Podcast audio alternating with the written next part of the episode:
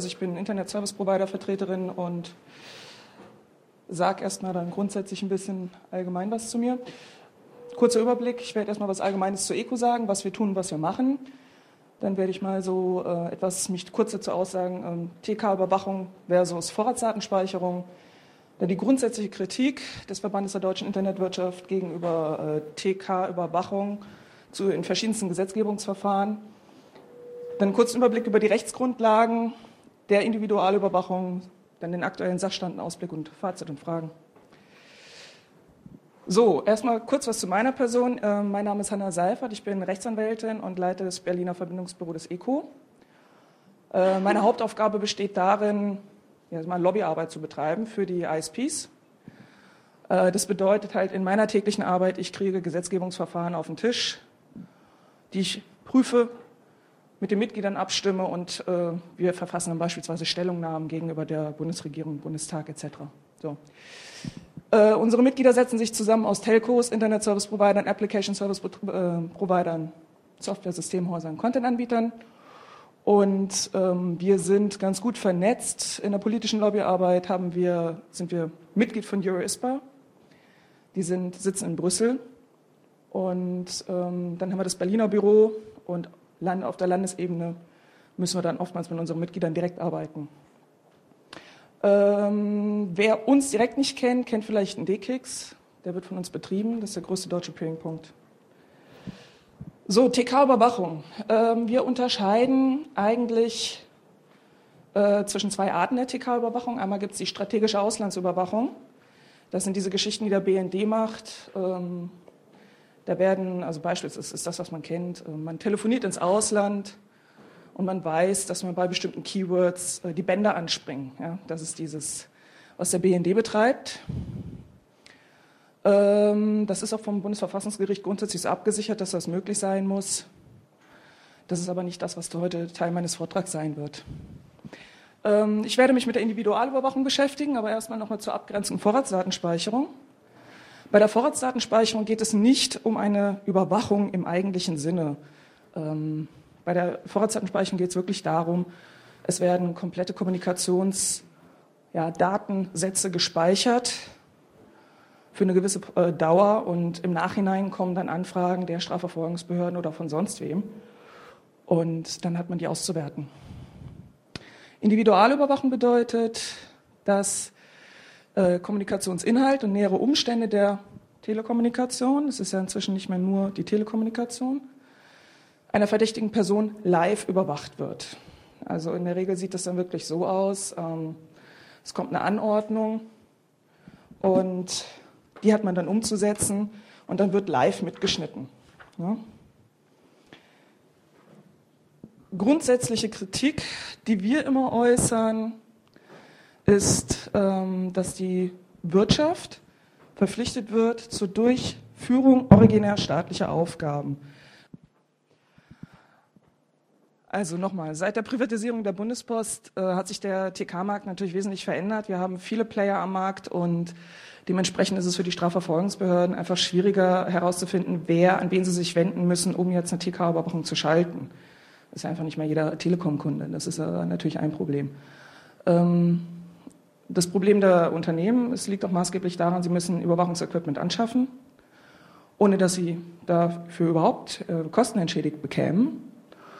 Und ähm, das Problem ist, dass gerade im ISP-Bereich die Unternehmen ja, oder auch, auch im Carrier-Bereich, äh, in dem Moment, wo man im B2B-Bereich tätig ist, man erhält überhaupt keine Überwachungsmaßnahmen. Also ich weiß von einem Carrier, der hat 1996 investiert im siebenstelligen Bereich, bis heute keine einzige Überwachungsmaßnahme erhalten. Das zeigt halt auch, dass der Kreis der Verpflichtung viel zu groß ist. Den Strafverfolgungsbehörden geht es in der Regel natürlich eher so um den B2B, äh, B2C-Bereich, möchten Endkunden überwachen. Äh, wir haben das Problem der Doppelverpflichtung. Unternehmen sind sowohl Carrier als auch ISP als auch, weiß was ich, Mobilfunker in dem Fall noch nicht, aber äh, sie sind, müssen in jedem Bereich Überwachungsequipment anschaffen. Das führt natürlich zu erheblichen Kostensteigerungen. Die Umsetzungsverpflichtungen gehen teilweise einfach an der Realität vorbei. Wir haben vielleicht 50 aktive Carrier am Markt, 50 bis 80, aber zwischen 1000 und 3000 ISPs.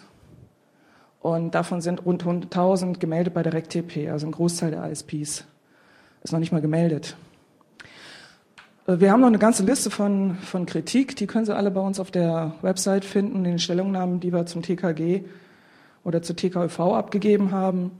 Ähm, die TKÖV, da haben wir auch noch eine komplette Dokumentation der Diskussion von 2001, die der Anfang äh, war. Das dürfte man jetzt schlecht sehen. Ich habe hier mal die Statistik ähm, aufgelistet nach Überwachungsanordnungen. Also das wird jährlich veröffentlicht im Amtsblatt der RecTP. Und da sieht man halt, dass die Steigerung der, äh, der TK-Überwachungsmaßnahmen von 2002 bis 2004 natürlich relativ hoch ist. Aber interessant ist hier die E-Mail-Überwachung, weil die wird jetzt einfach praxisrelevant. Ich weiß nicht, ob ISP-Vertreter da sind.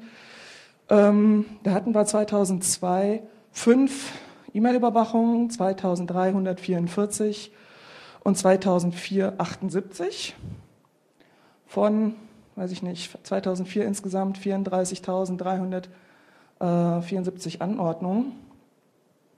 Und im DSL-Bereich hatten wir 2002 zwei Anordnungen, 2003 eine und 2004 92. Da sieht man schon, klar, das geht natürlich Richtung DSL-Überwachung. Das ist auch das, was relativ interessant ist, weil man dort äh, doch relativ viel Daten noch abgreifen kann.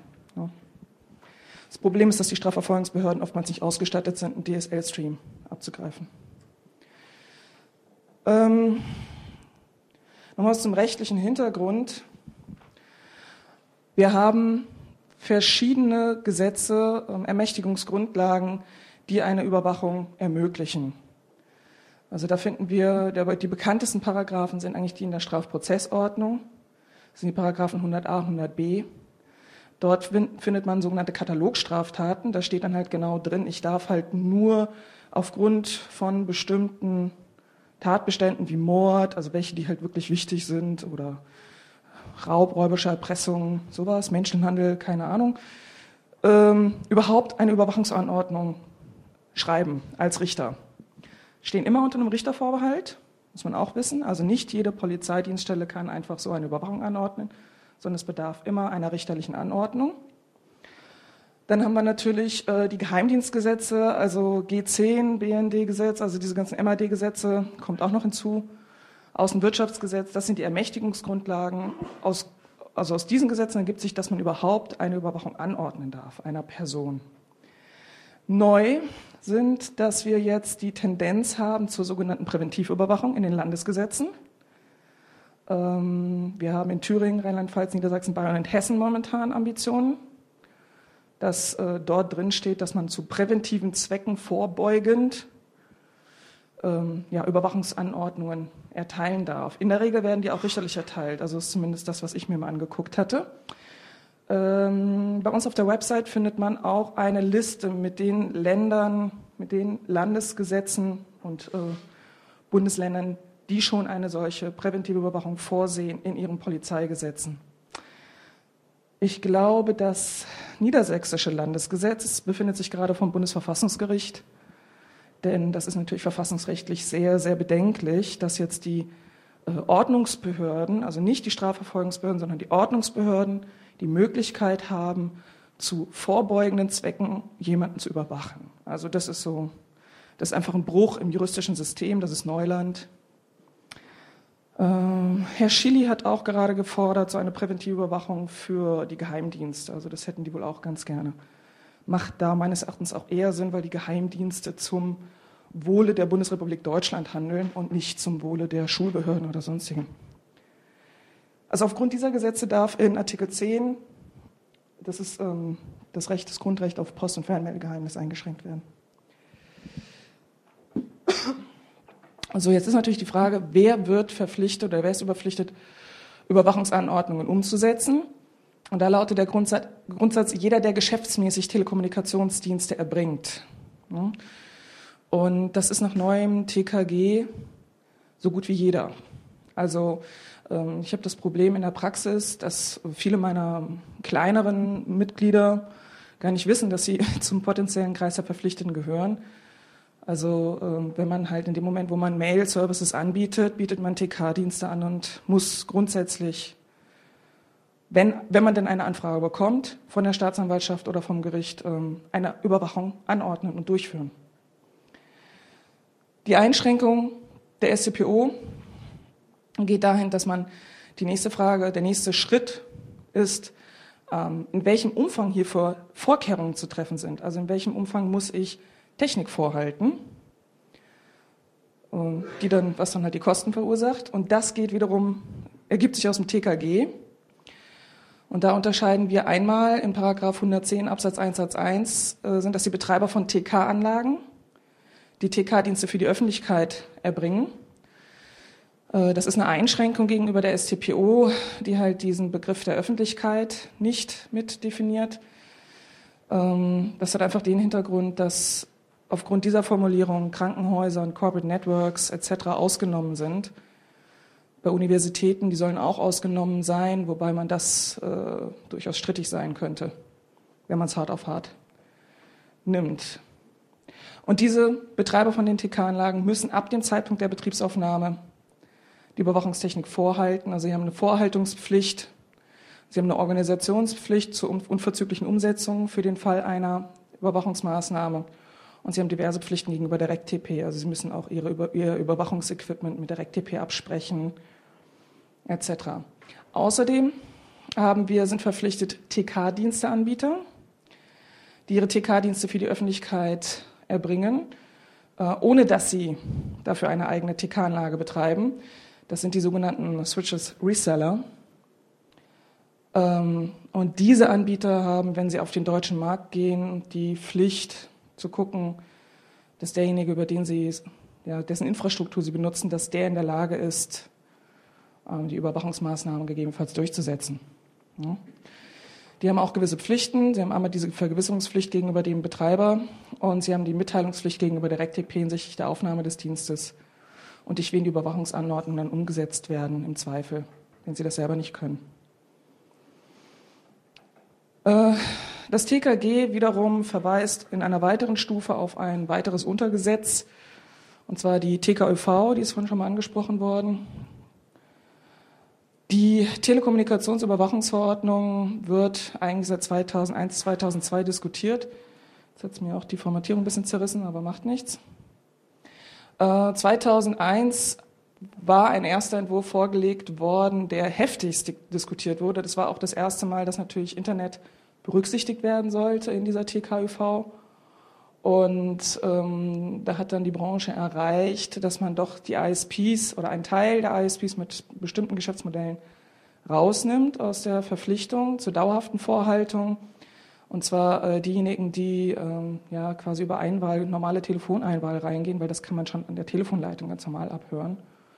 Drin ist weiterhin natürlich DSL, drin sind Leaselines und ähm, ja, also es sind noch, wie gesagt, die ist dann in 2002 in Kraft getreten.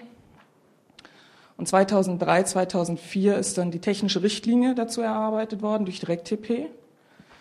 Und diese technische Richtlinie, da hatten wir das erste Mal auch die konkrete Umsetzung, wie beispielsweise eine E-Mail-Überwachung auszusehen hat, drin. Ähm, die Gesetze finden Sie auch alle bei uns auf der Website. Das Problem war, ist nicht ganz trivial gewesen, weil in dem Moment, wo man dann natürlich die Details in der technischen Richtlinie diskutiert, ähm, wird es dann auch wieder ganz haarig und schwierig und kostenverursachend. 2004 ist dann das TKG in Kraft getreten, äh, sodass wir erneut jetzt die TKÖV machen müssen. Und wobei die Übergangsregeln der TKÖV, die wir 2002 erarbeitet haben, Ende des letzten Jahres erst ausgelaufen sind. Das hatte zur Folge, dass die Mail-Server-Betreiber Ende des letzten Jahres bei mir Sturm gelaufen sind, weil sie gesagt haben, oh, ich bin verpflichtet und ich muss was tun und wie muss ich das tun? Und ja, das war dann, sie hatten eigentlich zwei, zwei bis drei Jahre Zeit, sich auf die Situation vorzubereiten und letztendlich ist es dann doch immer so, wenn es dann soweit ist, ist keiner darauf vorbereitet so dass wir da auch noch keine echten Erfahrungswerte haben. Also bei den, der, der Statistik, die ich vorhin gezeigt hatte, wo es um die E-Mail-Überwachung von 2004 ging, die war so niedrig, so sagen Strafverfolgungsbehörden, weil die Technik eigentlich noch nicht da war. diese Zahlen werden natürlich erheblich steigen im Laufe des nächsten Jahres und der übernächsten Jahre. Ja, TKG ist in Kraft getreten und jetzt erarbeiten wir gerade erneut eine TKÖV. Und das ist einfach ein dauerhafter Prozess. Die technische Richtlinie wird ständig angepasst. Und bei der, bei der technischen Richtlinie ist die TRTKÜ, also technische Richtlinie TK Überwachung. Da äh, diskutiert man gerade die Themen Voice over IP, Internet Access und WLAN. Zum Sachstand TKÜV, da ist unser Stand der vom 13.12.2004.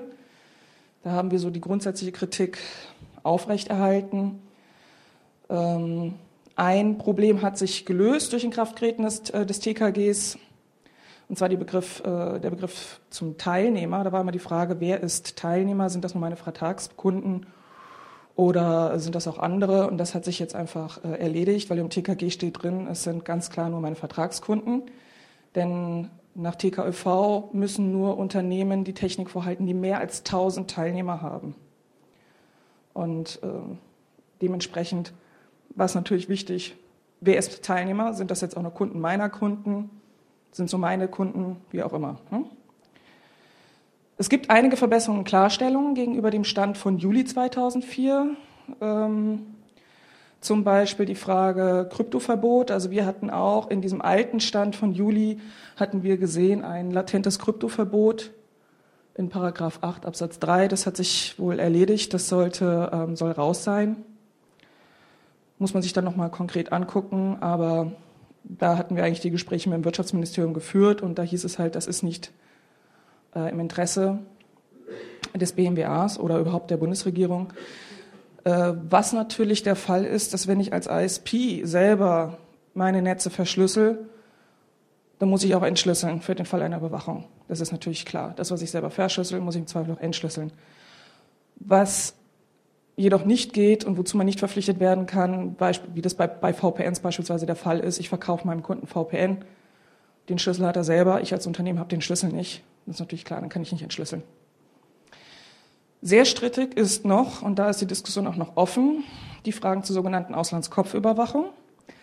Da geht es um den Fall, dass ich eine Kennung im Ausland habe, die ich, von der ich, also ich ich suche einen Tatverdächtigen, den ich überwachen möchte. Ich weiß, er befindet sich in Deutschland, ich weiß aber nicht wo.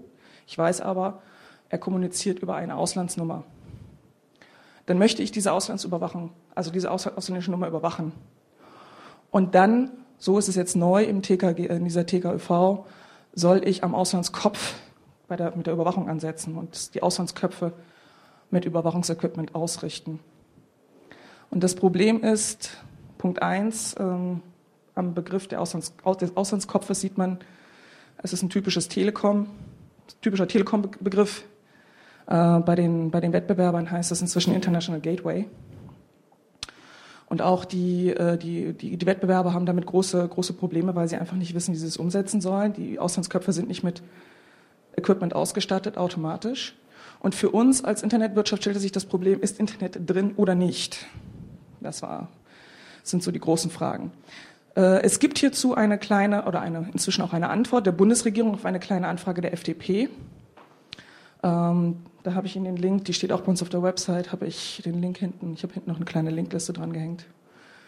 Wen das interessiert. Äh, positives Ergebnis aus Sicht der Internetwirtschaft ist, dass grundsätzlich Internet nicht betroffen sein soll.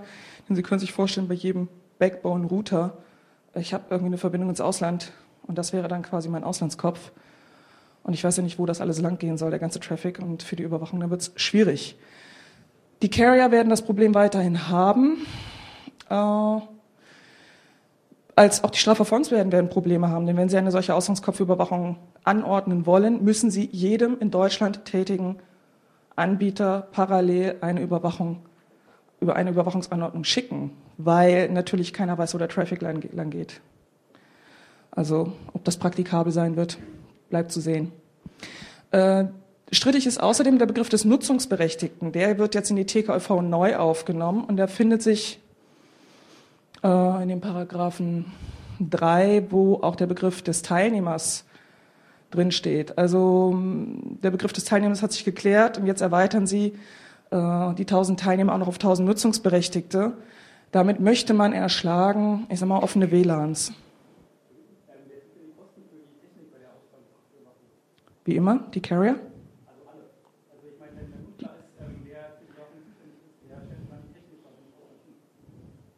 Die Technik steht nicht im Ausland, die Technik steht im Inland. Am Auslandskopf im Inland. Das ist das Argument. Genau. Also das ist das Argument, das ist natürlich ein juristisches Argument, dass man fragt, naja, äh, wir können doch nicht jetzt einfach Aus, Ausländer überwachen oder das, da sagt dann die Bundesregierung antwortet darauf, wir überwachen im Ausland, äh, im Inland und deswegen ist es eine Inlandsüberwachung eines eventuell Deutschen oder eines Ausländers im Ausland. Also es ist, ich habe es auch noch nicht ganz verstanden, die Bundesregierung glaube ich auch nicht, aber deswegen denken Sie ja vielleicht auch nochmal drüber nach.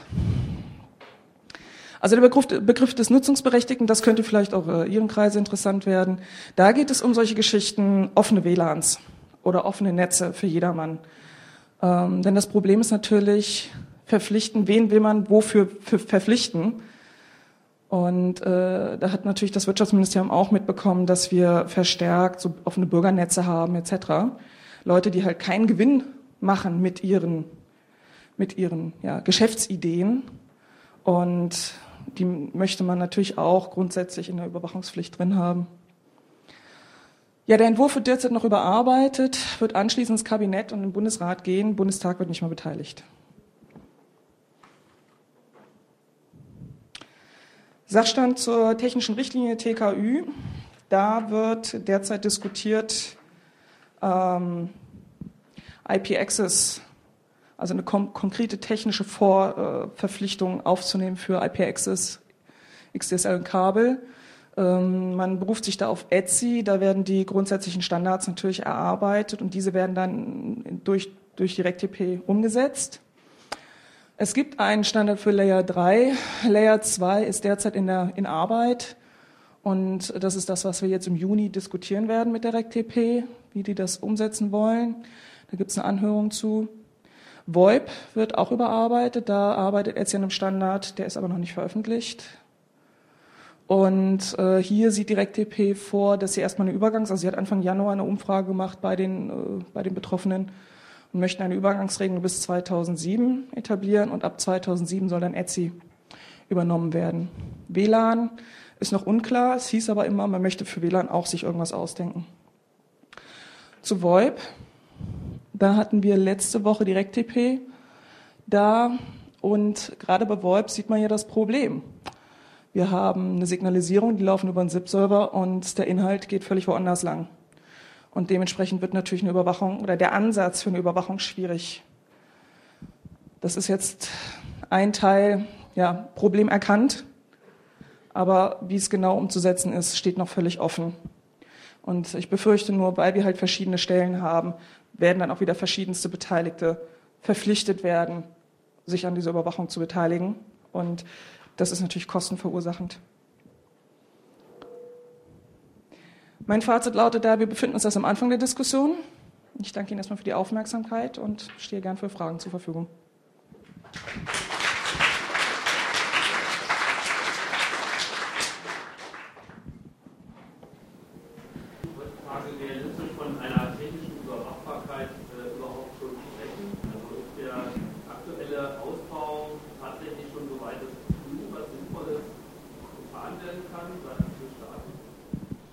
Na, wir haben die Möglichkeit für eine DSL-Überwachung. Wenn ich weiß, ich kann Ihren DSL-Anschluss überwachen, dann dürfte da auch einiges herumkommen. Ich glaube schon, dass da, ich weiß es nicht, das müssen Sie die Strafverfolgungsbehörden fragen, ob sie damit erfolgreich sind.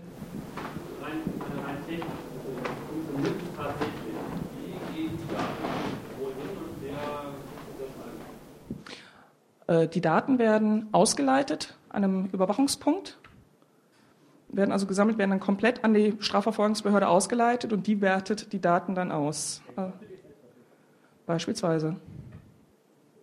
Also es wird, es wird teilweise, auf, teilweise leiten die Unternehmen auf ATM-Ebene aus, also einfach nur ATM-Frames. Und dann müssen die Strafverfolgungsbehörden sehen, da ist ja alles drin, wir müssen selber sehen.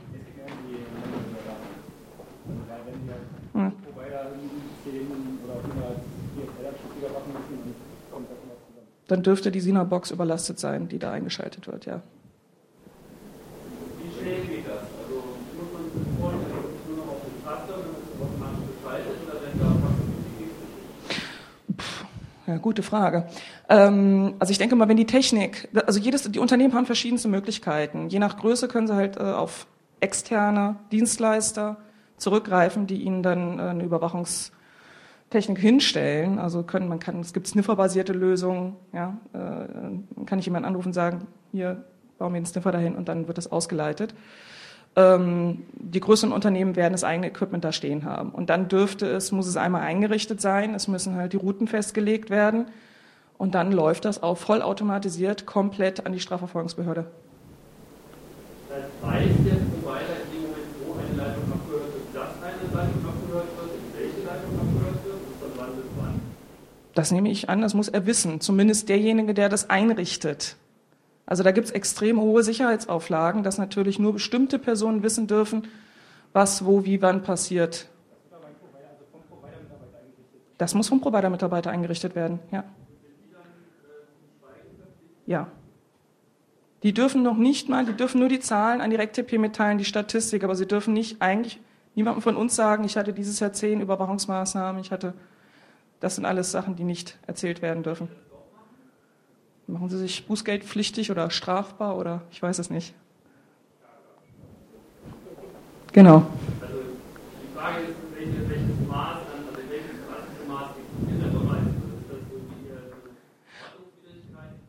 Also es gab, es gab diesen Fall bei einem Mobilfunkunternehmen, da ist ein, ähm, da ist ein Mobilfunk, also ein Mobilfunkteilnehmer abgehört worden und hatten dann später auf ihrer Rechnung die Kosten für eine extra Mailbox.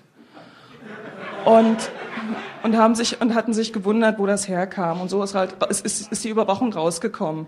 Und das lag einfach daran, dass bei einem bei einem Software-Patch äh, geschlampt worden ist durch den externen Dienstleister. Und ja, und das das hatte Konsequenzen in dem Unternehmen, erhebliche. Ja, deswegen gibt's glaube ich auch noch mal extra in der ich weiß nicht, ob es Bußgeldvorschriften sind, aber Sanktionsmöglichkeiten und ja. Und vor allem, also die, die, auch obwohl sie auf einen externen Dienstleister zurückgegriffen haben, hat natürlich das Unternehmen gehaftet. Dann gab es in den 90er Jahren Programme zur Systemverknüpfung äh, von, von Audiodaten, von Audio, Kiko, macht eine größere IP-Überwachung von diesem Hintergrund überhaupt Sinn? Die Frage der Sinnhaftigkeit kann man bei der ganzen Internetüberwachung stellen. Das ist aber etwas, die wir so nicht beantwortet kriegen. Denn natürlich sagen die Strafverfolgungsbehörden, sie macht Sinn. Und eventuell auch nur für 10 Prozent oder 5 Prozent ist egal. Hauptsache, wir kriegen irgendwas. Also diese Frage, ähm, ja, da kann man lange drüber diskutieren. Aber eine Antwort kriegen wir nicht. Solange der Staat halt sagt, ich darf und ich möchte und ich will, und das ist grundsätzlich auch ein legitimes Zweck, äh, also legitimes Mittel, äh, brauche ich mich mit der Frage eigentlich nicht weiter auseinanderzusetzen. Sie sollen es halt bezahlen. Bitte. Jetzt noch mit den Werbungen dazu. Also man macht, macht der Regel auf Traffic Analysis. Das heißt, es ist interessant, wer hat gesehen, wann geredet, nicht worüber. Und das ist die alte Methode, die schon seit 70er Jahren eingesetzt wird. Ich hatte mal gehört, dass beim in der äh, Bekämpfung der RAF man einfach die Struktur der Telefonanrufe überwacht hat und wenn sich dort in dem Schema etwas verändert hat, dann gab es Alarmprinzip, wir müssen das mal reinhören. Das sind also gängige Geheimdiensttechniken und im Zusammenhang mit diesem TIA-Projekt in den USA, das halb gestorben ist, da hat sich von der Software die äh, automatisch Änderungen der Verhaltensweise bei einzelnen Bürgern signalisiert. Das ist was interessant, man braucht gar nicht wissen, was drinsteht, sondern nur, wo wurde eine E-Mail hingeschickt. Und wie lang war die und wie oft war die E-Mail das ist, aber, das ist aber etwas, was jetzt nicht klassischerweise unter die TKV-Überwachung fallen würde, sondern da geht es wirklich um die Inhaltsüberwachung. Und äh, das andere würde, würde ich jetzt eher sagen, ist noch eine, eine, eine Auskunftserfragen. Also das geht dann so teilweise in Richtung Vorratsdatenspeicherung, wo das dann wieder interessant wird. Eine Frage dazu, ist das jetzt rein nationales Recht oder wie ist das bei EU eigentlich? Also nicht harmonisiert. Also das ist in jedem, jedes EU-Land macht das anders. Genau, das ist auch das Problem natürlich dabei. Also man versucht es über die ETSI-Standards, zumindest die Technik, zu standardisieren. Also wir haben auch zum Beispiel bei großen internationalen Anbietern haben wir das Problem, die haben ihr Überwachungsequipment beispielsweise, das ist deren, deren Idealvorstellung, also weiß ich nicht, stellen sie am liebsten nach Holland, ja, zentral. So, und kriegen dann eine Anfrage in Deutschland, die soll aber von Holland aus gestartet werden. Ja, das sind so, das sind schon Überlegungen, die es da gibt bei den großen internationalen. Wäre eigentlich auch kein Problem, technisch gesehen. Bitte? Die freien Bürgernetze sind ja auch verpflichtet, wenn die zum Beispiel 2000 Mitglieder haben, und ich kenne so ein paar. Mhm. Äh, und äh, da, sind, äh, da besteht natürlich dann auch die Verpflichtung äh, mit der GKIV. Wer ist denn da eigentlich dann der Geheimnisträger? Ist das der technische Mitarbeiter, der das da eigentlich umsetzen muss? Ist das der Vorstand, der auch noch wieder neu gewählt wird? Ist das die Mitgliederversammlung? Wer ist das Schweigen verpflichtet und wer darf etwas Ja, ich denke mal, dass Sie schon äh, gucken müssten, wer dafür verantwortlich wäre und einen Technikbeauftragten vielleicht benennen müssten. Weiß ich nicht. Ich weiß es wirklich nicht. Sie müssten äh, das mal vielleicht juristisch prüfen lassen. Wer ist eine interessante Frage? Ja, bitte? Bei Telefonüberwachung ist es so, dass normalerweise auch Bundesverantwortliche informiert werden. Also das abgehört wurde. Mhm. Ist genau das Gleiche. Das steht in der STPO und die Rechtsgrundlage ist ja auch für die E-Mail-Überwachung oder für die Internetüberwachung generell die STPO und es müsste danach, ich glaube 111 STPO benachrichtigt werden. Nein. äh, nee, nee, so, so läuft es dann nicht, sondern man, also es würde jetzt halt beispielsweise, sie würden überwacht werden und dann würden irgendwann die Ermittlungen beendet und wenn dann halt äh, gesagt wird, äh, jetzt besteht kein Geheimhaltungsbedarf mehr, dann müssten sie theoretisch informiert werden, was aber in der Regel nicht getan wird. Das hat ein Max Planck, also das hat, ein, hat eine Studie herausgefunden. Ja.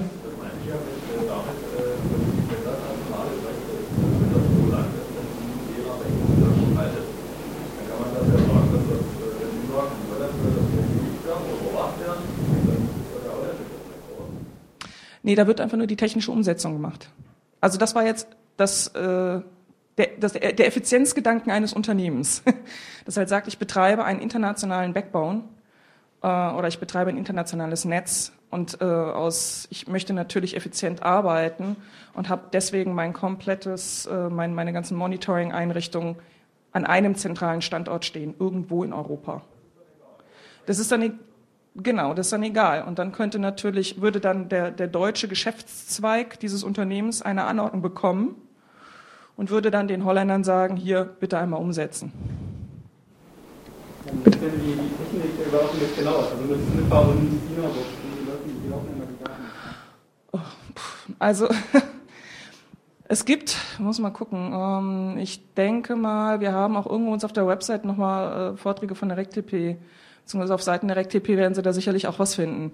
Das ist einfach, ich bin keine Technikerin, aber die SINA-Box ist äh, zwischengeschaltet, ist quasi mit der Übergabepunkt, da läuft es dann quasi rein, ja, wird verschlüsselt, mehrfach verschlüsselt und läuft dann äh, von dort an die Straf also berechtigten Stellen. Es ist wohl angeblich eine ganz normale äh, Linux-Box mit ein bisschen aufgemotzt und ähm, das ist halt eigentlich nichts Dolles, kostet aber ein Schweinegeld und deswegen regen sich die Verpflichteten so drüber auf, weil wir halt dann ein Monopol von SecureNet haben. Also müssen ja halt erstmal die Sniffer ähm, selber hinstellen, das ist ja extra Hardware und dann halt die Kommunikation von Wienerbox. Genau. Genau, genau so. Und es gibt also entweder kann ich es mit Sniffer, mit einer Sniffer-basierten Lösung machen oder mit einer Proxy-Lösung. Äh, und das dritte war, war noch irgendwas drittes. Ja. Noch Fragen? Sonst schreite ich vor zum nächsten. Ja?